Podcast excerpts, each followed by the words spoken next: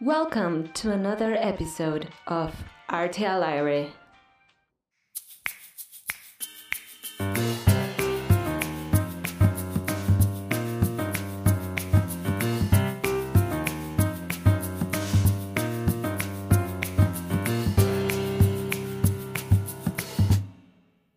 Hola Regina, ¿cómo estás? Hola Cecilia, muy bien, ¿y tú? Como que, ay, perdón, el micrófono está raro. Bueno, ah, te sale muy bien ese acentito gringo hablando español. Sí, es que pues norte. Ay, sí. En Durango hablan con ese acento. Pero luego es como muy pocho. Bueno, no, eso es más en Monterrey, en Ajá. Chihuahua. Ah, bueno, en Chihuahua no sé. Pero No en sé. Monterrey sí. Y en Baja California. ujú. En Sinaloa, ¿no? También. Ajá, en. Sinaloa, Ajá. ya sí. Con las Saludos si coluchis. alguien es de por allá. Salud- Saludos. Saludos. bueno, ¿cómo estás el día de hoy? Hoy un poco rara de la panza. Ajá. Porque siento que quiero regurgitar. regurgitar. Sí. Que bueno, nada más regurgitar Sí. y no y no vomitar. No nada más. ¿Tú qué tal? Pues bien, como que estos días he tenido mucha hambre, no sé por qué. Pero bien. De ahí en Qué bueno, bien. qué bueno.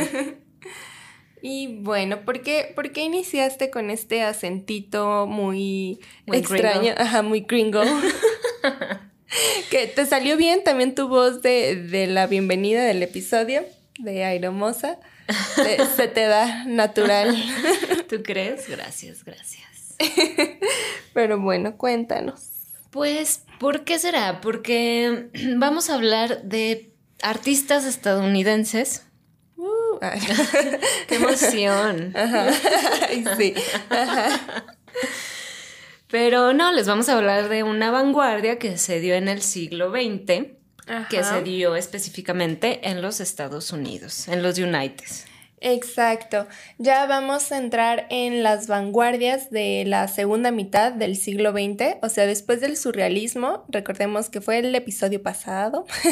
Recordemos que esta pues se dio en, en París y acabó por la Segunda Guerra Mundial y ahí medio les contamos que, que por la guerra pues muchos artistas eh, se fueron de ahí, ¿no? Pues sí, no podían, eh, pues sí, ya no se podía seguir haciendo arte por la situación en la que estaban las Europas en Sí. ese momento. Entonces, pues se fueron. Sí, dijeron, chinga su madre, yo no quiero estar en estas chingaderas. Ajá. Yo me voy para allá. Exacto. Aparte los están recibiendo a todos, ¿no? Ajá. ¿Qué pedo con los Estados Unidos también? Oigan, en esa época sí recibían a toda la pinche gente y ahorita, Ya no. Ah, no Pero a nadie. era por conveniencia. pues sí, claro. Claro. Claro, está. Bueno, vamos a contarles un poco, ¿no? Porque, bueno, estaba esto, ¿no? De, de la guerra y demás. Entonces, o sea, digamos que hasta antes de, de la guerra, eh, como ya lo vimos igual en otros episodios y así hablando de las vanguardias, digamos que como que la meca del arte era París, ¿no? O sea, todos los artistas se querían ir a París porque se tenía como que esta idea de que todo sucede en París, ¿no? Sí. Entonces allá tienes que ir a volverte el artista bohemio. La vivo en... Ajá. Y todo eso, ¿no? Y muchos, pues, de muchos países y de muchas partes iban allá, como pues de México también, como les contamos Sí. Luis Buñuel. que se fue para allá. Ajá, hay varios artistas. Es que Buñuel me recuerda como a los buñuelos. Ajá. Se te antoja un Un buñuelito. Sí, qué rico. A mí no me gustan ¿No los te gustan los buñuelos? No. Qué chistoso. No, no La me primera vez que escucho a alguien que dice, no me gustan los buñuelos. Sí, no, no, a mí no me gustan, como que no le encuentro el chiste. No, No. tan ricos. Masa frita, así como. No Ah, bueno. sé. Pero, Pero bueno, bueno. Este. um, bueno, en ese momento era París. Entonces, boom, llega la Segunda Guerra Mundial, el Holocausto y todo este show. Y pues eh, recordemos que París pues fue invadida, ¿no? Entonces, pues muchos, creo que bueno, antes de que fuera invadida y todo, pero pues París ya estaba dentro de, este conflicto, eh, pues muchos dijeron pues adiós, bye, yo no quiero estar aquí y pues muchos se fueron, ¿no? Además porque también recordemos que como hablamos en el de arte degenerado, en muchos de estos artistas pues eran considerados para Hitler, ajá, degenerados y pues como que no, entonces sí, no sé, supongo que había este temor de que, híjole, si me agarran, pues cómo me va a ir, ¿no? Entonces, pues, pues no, pues se fueron. Eso estaba cañón, ¿no? Como, bueno, tenías que sacar como una visa o un permiso, ¿no? Porque luego no te dejaban como salir. Bueno, a ciertas personas, más bien a los judíos. sí, ah, más bien pues a, los, judíos, supongo. Ajá, yo creo que los otros sí dijeron chao. Pues se podían ir más fácilmente. Sí. Pues bueno, ajá, entonces se fueron a Nueva York. Y fíjate que aquí yo encontré, bueno, me puse a investigar sobre este dato porque también me lo acaban de decir en una clase, ah, mm, que, que, para este momento, bueno, eh, sabemos que Estados Unidos también entró a la guerra, ¿no? Pero ya casi hasta el final, en la Segunda Guerra Mundial, como en el último año, fue cuando entró. Este, pero bueno, nunca cayeron bombas ahí en, pues sí, en la población, a los civiles, ¿no? Como en otros países, como pues Inglaterra y todo eso, ¿no? Pero bueno, para ese momento América, digamos que también tenía sus conflictos. O bueno, ah, se dieron un poquito más o menos después, pero eh, empezó, digamos que un poco por la revolución cubana y bueno, porque estaban en la Revolución Cubana, así la rebelión de, del, ¿cómo, se dice? de, la izquierda, de los izquierdistas, contra el dictador, ¿cómo se llamaba este dictador? Tenía un nombre muy chistoso, se me olvidó. Fidel, no. No, no Fidel, Castro, no, no, otro, pues que era como Figmenio, Fig, algo así, no me acuerdo, ándale, algo así, no me acuerdo. bueno, X. El punto es que, o sea, esto, esta revolución pues era como contra que el capitalismo y así, ¿no? Entonces Estados Unidos se vio así como que, híjole, pues no, o sea, el capitalismo es todo lo que mueve mi país, lo que mueve, o sea. Hasta la fecha. Ajá, entonces se vieron como amenazados por esta revolución. Entonces vi que em, hicieron un plan que se llama el Plan Cóndor, ahí lo pueden buscar, que este plan trató de reprimir, o sea, para evitar que no esté pasando esto en, o sea, que no se replique en otras partes de Latinoamérica y demás, porque obviamente se iban a ver afectados, crearon este Plan Cóndor que trató de reprimir mediante, pues militancias y así, a Latinoamérica y fue cuando se, fueron dando poco a poco como que las grandes dictaduras de, de, pues sí, de, de Chile, Argentina y todas estas partes de, pues sí, de Sudamérica y Latinoamérica. Entonces, este, mm, como que a raíz de esto, el plan de, de, Estados Unidos era pues también obviamente promover más pues su capitalismo, ¿no? Entonces fue que las instituciones se empezaron a crear, empezaron a meter mucho dinero. El MoMA fue uno de esos, mm, Nueva York fue su creación y de ahí fue donde empezaron pues a eso, a jalar artistas, a, a que hagan este... Mm, Murales. Ajá, o sea, como que este nuevo arte que, o sea, se crearon esto, pues su nueva vanguardia que fue el expresionismo abstracto, que es de lo que les vamos a hablar. Creo que no habíamos dicho que vamos a hablar del expresionismo abstracto. No, creo que no. Bueno, ahora saben, vamos a hablar del expresionismo abstracto. Ajá, pero esta vanguardia, curiosamente, o sea, sí, tiene como que sus otros orígenes, como de las inquietudes de los artistas, que ahorita las vamos a ver, pero también fue como que este plan de Estados Unidos de vengan, aquí es la meca del arte aquí está la vida, em, eh, no sé cómo se dice, la vida soñada, no sé, ajá, neoyorquina del artista y shalala. Entonces se, encargaron en crear toda esta imagen pues para, pues sí, con fines capitalistas, con fines, o sea, entonces estaba viendo que el expresionismo abstracto es como la bandera del capitalismo en ese momento en Estados Unidos.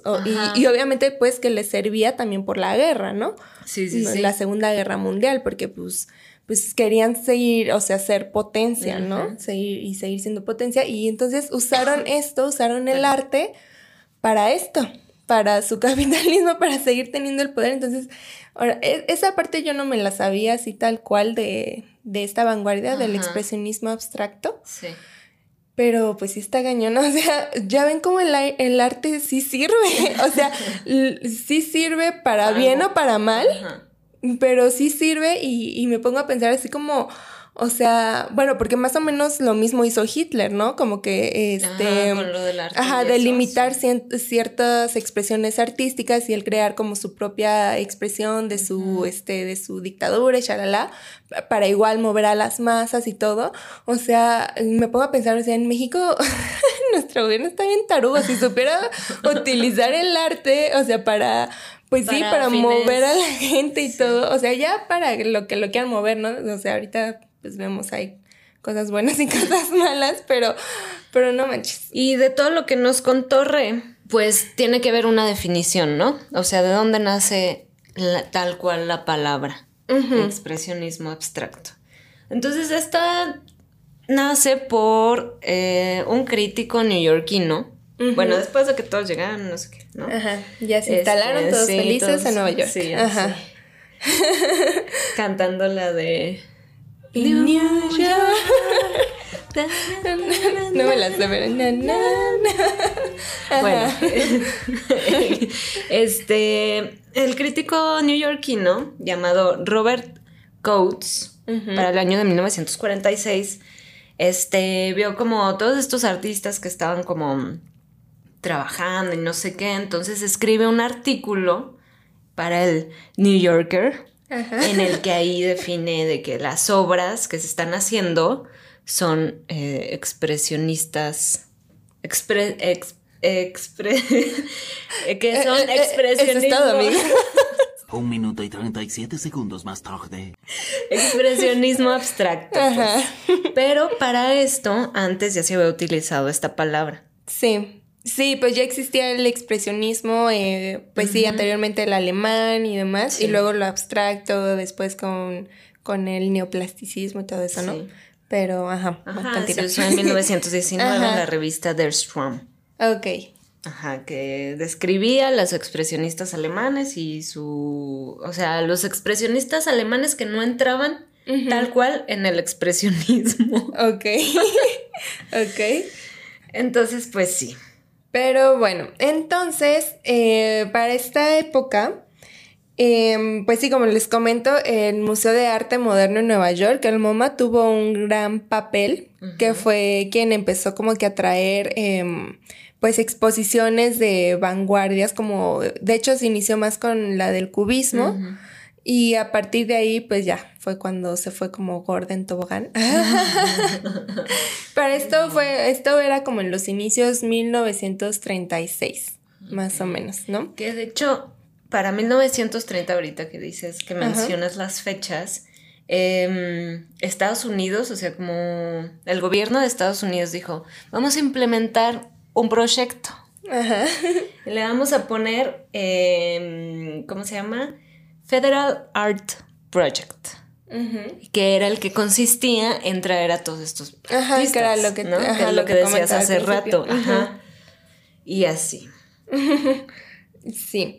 Entonces, bueno, se empezó a ver como que este gran auge en Nueva York y aquí hubo un papel importante de una que mencionamos el episodio pasado de Peggy Guggenheim.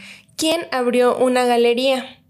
Y esta galería se volvió así de las más famosas y ella también se volvió como de las curadoras más famosas. Eh, todos los artistas querían ser escogidos por ella. Y, mm, y, o sea, para exponer. Solo escogidos. Ajá. ya no sé. para exponer, pues, en su, en su galería. Y aquí fue cuando eh, se empezó a. Porque no solamente escogía como artistas mm. eh, ya famosos y demás, ¿no? Sino también como que. Marginados. Este, emergentes. Ah, Mejor. Emergentes. Y fue cuando empezó em, a darse también a conocer Jackson Pollock.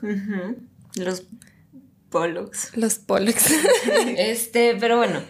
Eh, este proyecto. Ah, del, regresando al proyecto, eh, los obligaba a hacer murales y a hacer cosas relacionadas a la política y a la vida cotidiana de Estados Unidos. Así de que, ay, el urbanismo, ah, no sé qué tanto, pero lo tienen que hacer así y así y así, a huevo. Pero los expresionistas, el grupo de expresionistas, entre comillas, porque no les gustaba en sí que les llamaran eh, de alguna manera. Sí. Eh, decidieron así como que eh, no, no, no nos gusta esto. Ajá. Era su madre. Sí. Y empezaron ya así como, pues a hacer lo que ellos querían, ¿no? Pues sí, bueno, ya esto, bueno, ya se sumó todos los artistas que venían de, de otras partes, pues sí, de Europa, con esta como que igual mentalidad, o sea, después de la guerra, pues estaba como que esta idea de de nada es para siempre, ¿no? O sea, como de caos, mm. porque pues fue cuando se dieron las bombas eh, nucleares. Entonces, pues era algo que nunca se había visto, ¿no? En el mundo, o sea, esa destrucción, esa como, no sé, pues imagínense ese pesimismo. O sea, sí. las bombas, o sea, las bombas nucleares. O sea, digo, imagínate de repente, o sea, como vivir eso, sí está. Sí, entonces, y pues sí, como digo, o sea, no, no se tenía conocimiento de eso hasta ese momento que aventaron las bombas y demás y todo el mundo pues se quedó como que en shock. Y estos artistas, em, pues venían como que con esta, con este pensamiento de, de, em, pues sí, como de pesimismo, de incertidumbre, de qué es lo que va a pasar, de ya no es importante. La vida. Eh, ajá. o sea, como que se empezaron a cuestionar eh, el objeto como arte, ¿no? Eh, así de que, pues, ¿qué, ¿qué chiste tiene el objeto así, ponerlo? O sea, pues no, hay que hacer otra cosa, ¿no? Entonces, aquí fue cuando empezaron a tomarle más importancia al acto, al acto de crear. No tanto al resultado final, al objeto, a la pintura, ay, qué bonita, sino al, al, acto de estarlo haciendo, al proceso, ¿no? Sí. ¿Qué pasa? Ajá. sí. Entonces, eh, pues sí, de ahí fue como surgió el expresionismo abstracto, porque también ya no les interesaba crear como las típicas em, representaciones de lo, pues sí, de lo natural, de lo de lo que se venía haciendo, o sea, ya... De lo figurativo. Ajá, de lo figurativo ni nada, o sea, ellos ya era como que lo que importa más es mi gesto, la intención con lo que hago, cómo lo hago, ¿no? Y sí, la mayoría, o más bien todo, creo que aquí dentro del expresionismo es pura pintura. Este, pero pues sí es completamente abstracta y aquí entra, o sea, si conocen a Jackson Pollock, eh, cómo son sus obras, ¿no? O sea, son puros eh, aventados de pintura y, y así, según... O sea, también empiezan a tomar como, toman un poco del surrealismo esta idea del automatismo, de de, pues sí, de no pensar y simplemente lo que haces, el inconsciente y va, ¿no? Hasta, hasta eso yo puedo decir que ellos fueron más autómatas en su en su quehacer, que, los, surrealistas. Los surrealistas sí. le pensaron, esto se ve que sí, no le pensaron nada y aventarlo, o sea, no en mal sentido, no, sino... que no, no pensa, o sea, sí, pero no. Sí, por eso no en mal sentido. Pues. ajá. Que de hecho, o sea, ahorita que lo mencionas de de lo de la inconsciencia y todo eso, también, eh, o sea, ellos también se basaron en la, en la psicología de Jung y Freud. Ajá. Que era como sobre la mitología, la memoria, el inconsciente colectivo, colectivo etc, etc. Entonces a ellos también les importaba, les importaba lo sublime. Bueno, es que se dividieron ahí como dos partes. Sí, habían como dos, ajá. Bueno, entonces hablando de estas dos divisiones, el expresionismo abstracto, eh, bueno, su primera parte fue de que le daban muchísimo interés a la expresividad.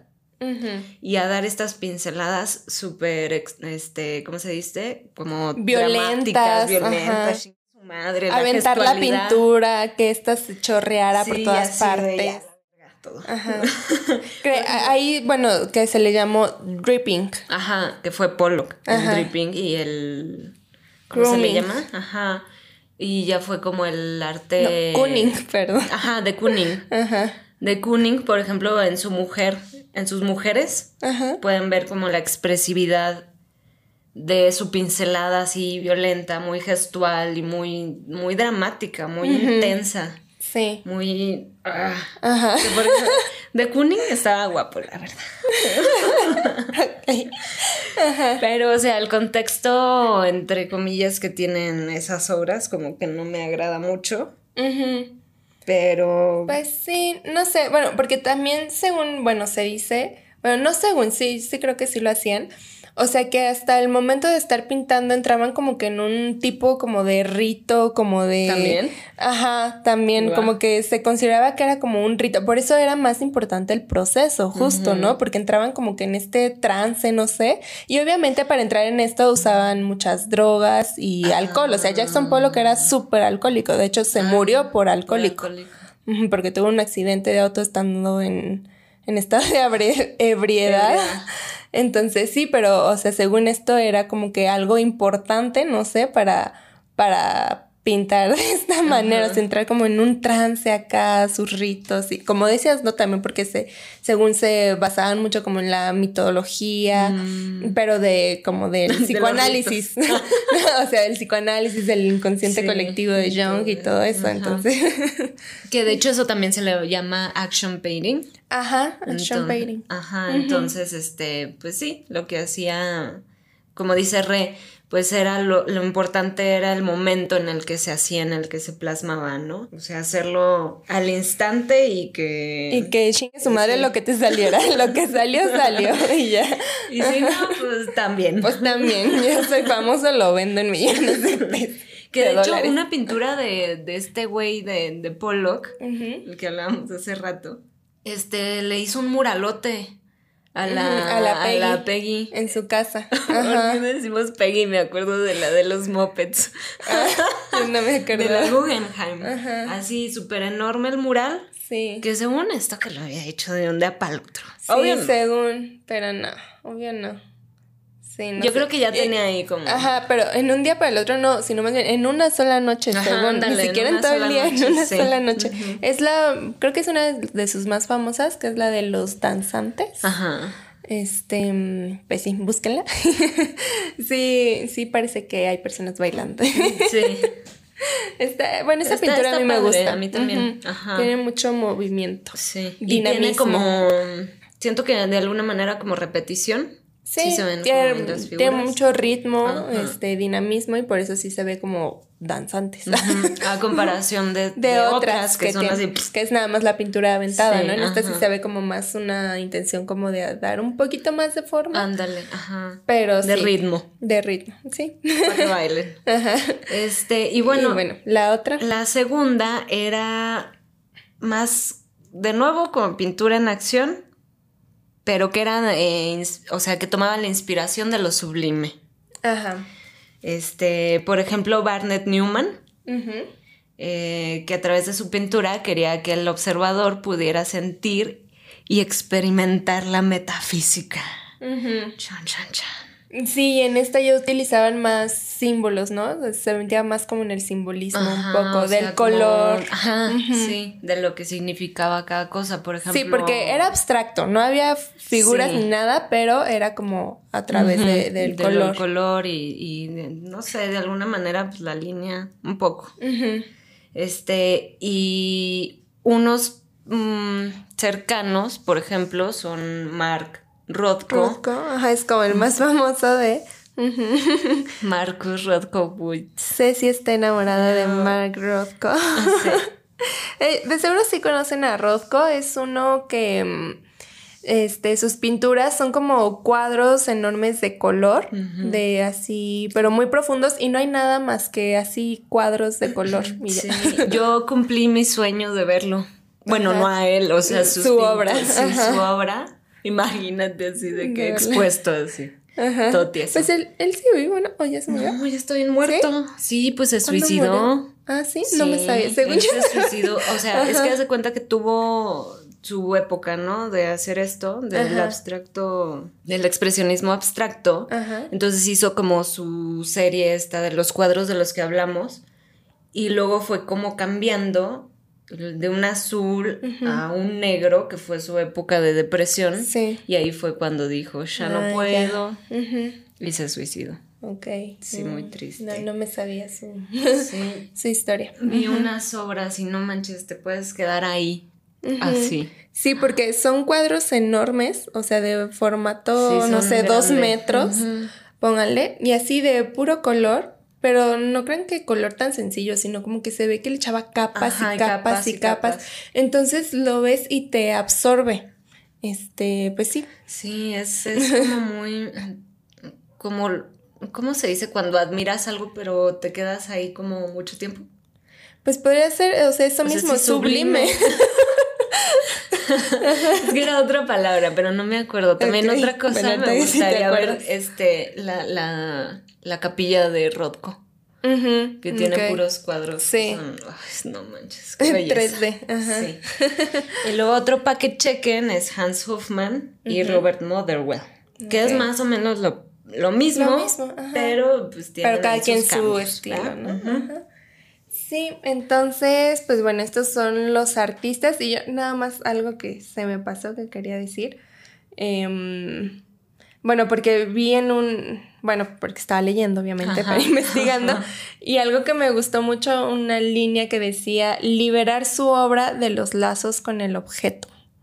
O sea, eso me gustó mucho. ya los dejo para que lo. Te lo vas a tatuar. no, obviamente no. No, es que justo, o sea, liberar su obra de los lazos con el objeto es justo, o sea, este fue el inicio, yo pienso, del arte contemporáneo. De hecho, ¿no? Este, ya, bueno, veremos se verá después todas las eh, expresiones y vanguardias que vinieron después de esta, pero justo tenían eso ya como objetivo, o sea, de que ya no importa el objeto, ya me importa más en lo que decimos y cómo lo hacemos, ¿no? Y, mm, y bueno, ya ahí ya me voy más como a reflexionar como de, em, bueno, de que porque hay mucha gente, ¿no? Que, que no le gusta el arte, contemporáneo, pero ver sus razones, o sea, ver cómo, por qué se creó y justo fue pues por este contexto de que ya... O sea, después de la Segunda Guerra Mundial, esta incertidumbre, esta... Eh, pues sí, pues no sé, desencanto. O sea, sí es algo fuerte, ¿no? O sea, y entender que el arte contemporáneo parte de, de, ahí. Em, pues sí, o sea, sí tiene una carga más, em, pues sí, más importante, no sé, de lo que se piensa, ¿no? Comúnmente de que, ay, nada más es pura basurita. no sé, nada más pues ahí se los dejo. Para que reflexionen sobre sus vidas. Ajá. Y bueno, ya hay un artista, igual, bueno, porque tenemos como objetivo que les queremos eh, también eh, mostrar más artistas mujeres que no son tan famosas. Eh, pero bueno, hay una que se llama Lee Krasner, que justo, o sea, mira qué chistoso. De seguro esta no la conocían. Yo no la conocía, la verdad, no la había Yo tampoco. Era la que era esposa de. Sí, justo, era la esposa de Pollock. Y estaba viendo y hasta vi videos de ella. Porque si quieren ver videos también de Pollock, hay muchos en YouTube. Hay documentales gratis. Justo está un documental de según cómo hizo los danzantes y todo eso. Pero hay varios, ¿no? Bueno, y también sale, hay otros de esta mujer, ¿no? De Lee Krasner, que era su, su esposa pero pues obviamente siempre vivió a la sombra de, de Pollock. Y, mm, está chida su obra. Ajá, de hecho, eso es a lo que iba. O sea, de hecho, muchos, bueno, así como vi de críticos así, algunas personas consideran que su obra es, está mucho mejor que la de Pollock, ¿no? Entonces, eh, yo no, no sé, yo no diría que, porque a mí la verdad sí me gusta mucho Pollock. Ella también me gustó mucho su obra, pero no puedo decir como que uno es mejor que otro, no sé. pero igual búsquenla y pues de ella su historia fue esa, o sea, era mujer, ¿no? Obviamente. Y cuando entró, o sea, no podía entrar a estudiar arte más que en una escuela en Washington, era la única en la que se admitían mujeres. Entonces entró pero tuvo como que muchos problemas con sus profesores y demás porque pues no, obviamente también había hombres y pues como que apoyaban más a los hombres y ella eh, tenía, bueno, ya saben, ¿no? O sea, la consideraban con temperamento, una mujer con mal carácter, simplemente por defender sus ideales, no sé. Es que siempre es lo mismo, güey, cuando uno quiere defender sus ideales. Ajá, te consideran que estás loca. o, que dicen, ah, qué radical, o qué, qué, o sea. Sí, te consideran como loca. Hasta la fecha, oigan, ¿qué onda? bueno, pero X, entonces ella se casó con Pollock, se enamoraron, o yo qué sé. Y en esa época en la que se casó con él, que estuvo con él, em, dejó de pintar. Pintó como que muy poquito, pero dejó de pintar porque pues obviamente se sentía intimidada, ¿no? Por el gran Jackson Pollock, la obra, todo el mundo lo alaban, está su obra en la casa de Peggy. En vez de platicarlo o algo. pero pues para su fortuna o mala fortuna, no sé, se murió Jackson, Pollock, y a partir de que se murió Jackson Pollock, ella empezó a pintar más y su obra se volvió aún más interesante y más interesante que la de Pollock. Claro. ¿No? O sea, igual pues búsquenla. Este mm, les digo, igual hay como que videos y así también en YouTube gratis. sí, para Que, para que conozcan un poco más de ella. Sí. De su historia, que pues luego también pues, es interesante, ¿no? Conocer las historias de, de, los artistas. Y otra, que era esposa de, de del de Kooning. Ajá. Que era Elaine de Kooning. Ajá. ¿Ella también era artista? Sí, ella era artista. Y también era como que un poco opacada. O sea, digamos que la, que la Cunning y de la de, de Pollock. Ajá. Lee. Eran como comadres. Ah, ok. Pongamos. Digamos. Ajá. Cuidado. Este, digamos, así lo quiero poner. Ok. Porque pues de Cunning Pollock eran muy compadres, Ajá, muy amigos. Ajá. Bueno, toda esa escuela, ¿no? De New York. Sí. Este, pues bueno, ella ella desde chiquita su interés nació porque haz de cuenta que su mamá así le decía, véngase mi hijita, vamos a los museos, a ver qué rollo. Véngase hijita, te salió como que el acento duranguense. Véngase mi hijita, vamos a los museos. Así es, cuando es que eran de Texas. Ah, es cierto. No, no es cierto, eran de New York. Ajá. Y entonces, pues de ahí nace su interés, ¿no? Ajá. Y pues ella, ella amaba hacer retratos. Ella decía, es que el, el, el hacer retratos era como estar enamorado. Ok. Y fíjate que ella le hizo muchos retratos y sketches y dibujos al Kennedy. Ah, como que estaba enamorada de él, o no sé, yo no sé. Pero le gustaba mucho el Kennedy. Ajá. Pues resulta, se cuenta que pues matan al Kennedy. Kennedy. Pobrecita. Y este dejó de pintar por un año. Se deprimió mucho. Sí, fíjate qué gacho, ¿no? Pero bueno, es que no sé, o sea. Pero ella está considerada como expresionista abstracta, porque no es sí, abstracta. Sí, no, es que ya ves que había como algunos figurativos, por ejemplo, este de Kooning, también, ah, pues de Kooning era más figurativo. Pues sí. O sea, hacía como sus, ajá, y entonces pues está también, ¿no? Eh, bueno, después de eso, pues ya siguió pintando y shalala. Y fíjate que dio clases en Yale, mm, allá en la universidad. Eh, pues supongo que de arte. Lo malo es que pues murió de cáncer porque mm, parecía, ¿cómo se dice? Fumarola. Mm, fumaba mucho. Sí. Sí, le dio cáncer de pulmón. Qué triste. Sí. bueno, ¿quién más? Pasemos a alguien más. Pues María, María pues, María Abbott. ¿Qué? María Abbott. Ah. María Abbott.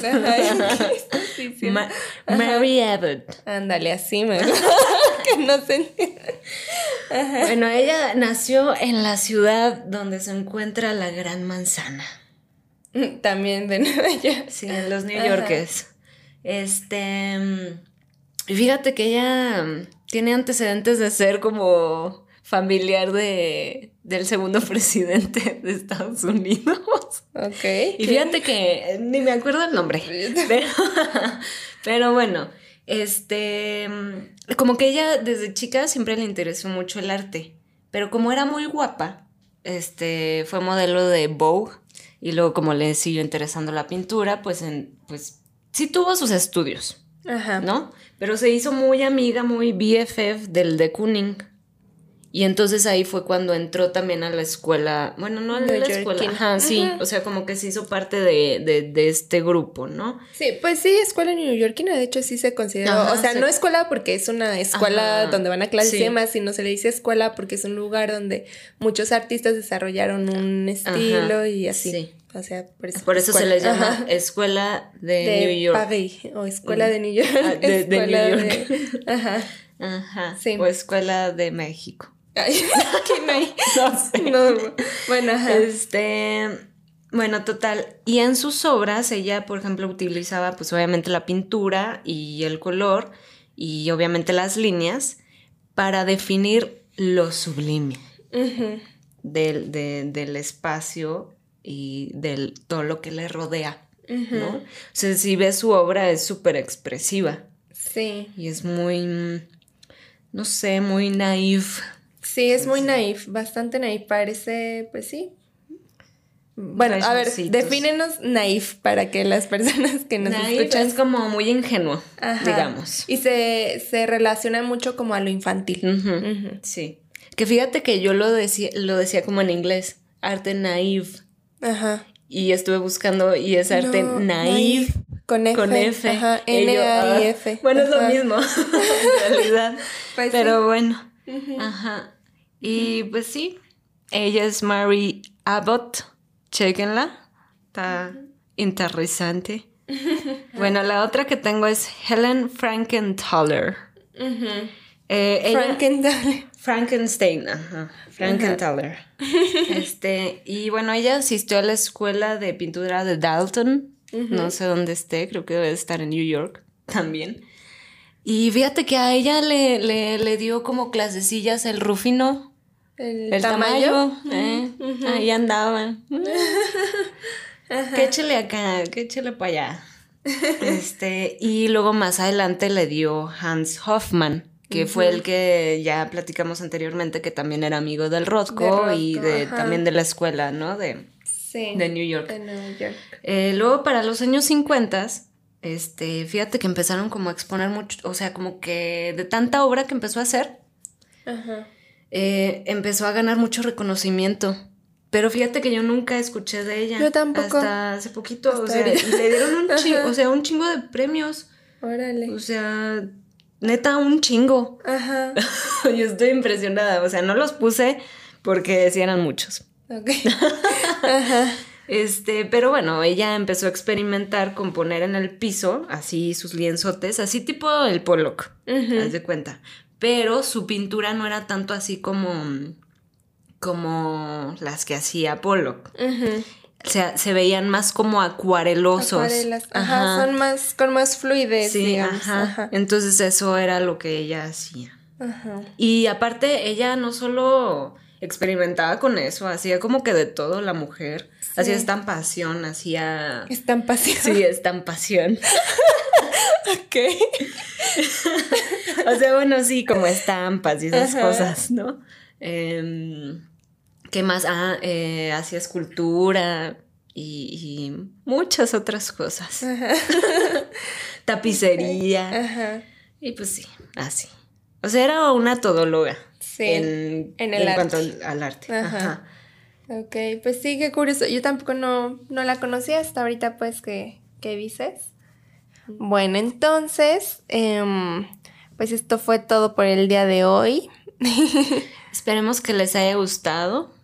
Que hayan aprendido algo nuevo, interesante. que hayan aprendido de más artistas, aparte de los de los que ya se conocen. Ajá. Porque pues obviamente los hombres siempre. No le estoy tirando carrilla a, a los hombres, ni, ni mucho menos, pero sabemos que en el arte por desgracia, es más reconocido eh, el artista hombre. sí. Entonces creo que sí es importante esto de, de las mujeres para que ustedes también se den una idea de, de la importancia que tuvieron todas estas eh, figuras femeninas en el mundo del expresionismo abstracto. Sí, muy bellas palabras. Bueno, entonces, pues... Recuerden que nos escuchamos todos los jueves. por su plataforma de streaming favorita. Gracias, Re. bueno, adiós. Chao. Bueno, entonces, hablando de que se dividieron, pues este el expresionismo abstracto empezó eh,